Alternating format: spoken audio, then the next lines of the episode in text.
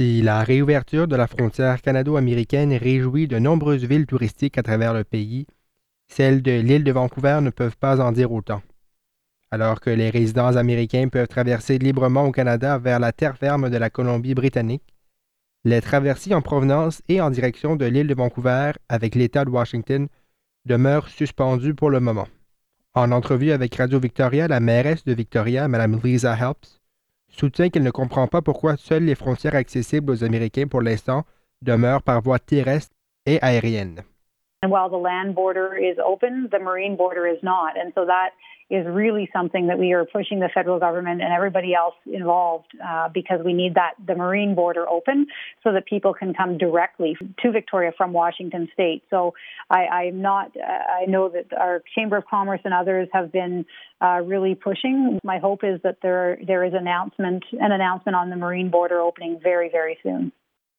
Si les Américains peuvent toujours rejoindre l'île de Vancouver aux traversées de Twasin, La mairesse mentionne que ce n'est certainement pas l'idéal et qu'il serait beaucoup plus simple de les laisser passer par traversier directement par l'État de Washington. Le directeur général de la Chambre de commerce du Grand Victoria, M. Bruce Williams, est également du même avis que la mairesse et appelle le gouvernement fédéral à autoriser la croisée marine entre les deux pays, ce qui favoriserait l'industrie du tourisme local.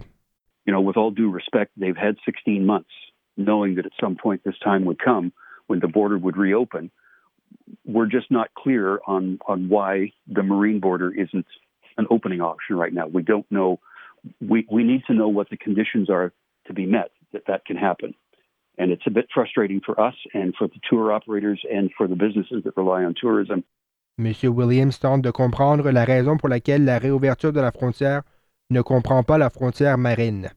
Il demande au gouvernement fédéral de lui offrir une raison pour expliquer ce problème, compte tenu notamment que les touristes américains représentent en temps normal plus de 70% du tourisme de l'île de Vancouver que ceux du Canada. Americans love coming to Canada and they love coming to Victoria because it's beautiful and a very convenient way for people from Washington state to get to the island is by ferry. Otherwise, they have to drive to Vancouver, take a BC ferry across, which is not a bad thing. But a direct route from, from either Seattle or Port Angeles to here via those, via those boats is a very simple, unique, and frankly exciting way for them to come here. So without that experience being in place, we we are probably not seeing the number that we would normally see. But having said that, the hotels are full right now. Uh, people are getting here; they're coming from Canada and from the United States. But it's the Americans that make up the majority of the tourist traffic that we that we anticipate here every year, and getting them back is important to our vitality. Malgré tout, Mme Helps soutient que l'industrie touristique dans le Grand Victoria connaît présentement une excellente saison, avec de nombreux hôtels qui présentent encore des chambres combles pour le reste de l'été. Ici Daniel Biru pour Radio Victoria.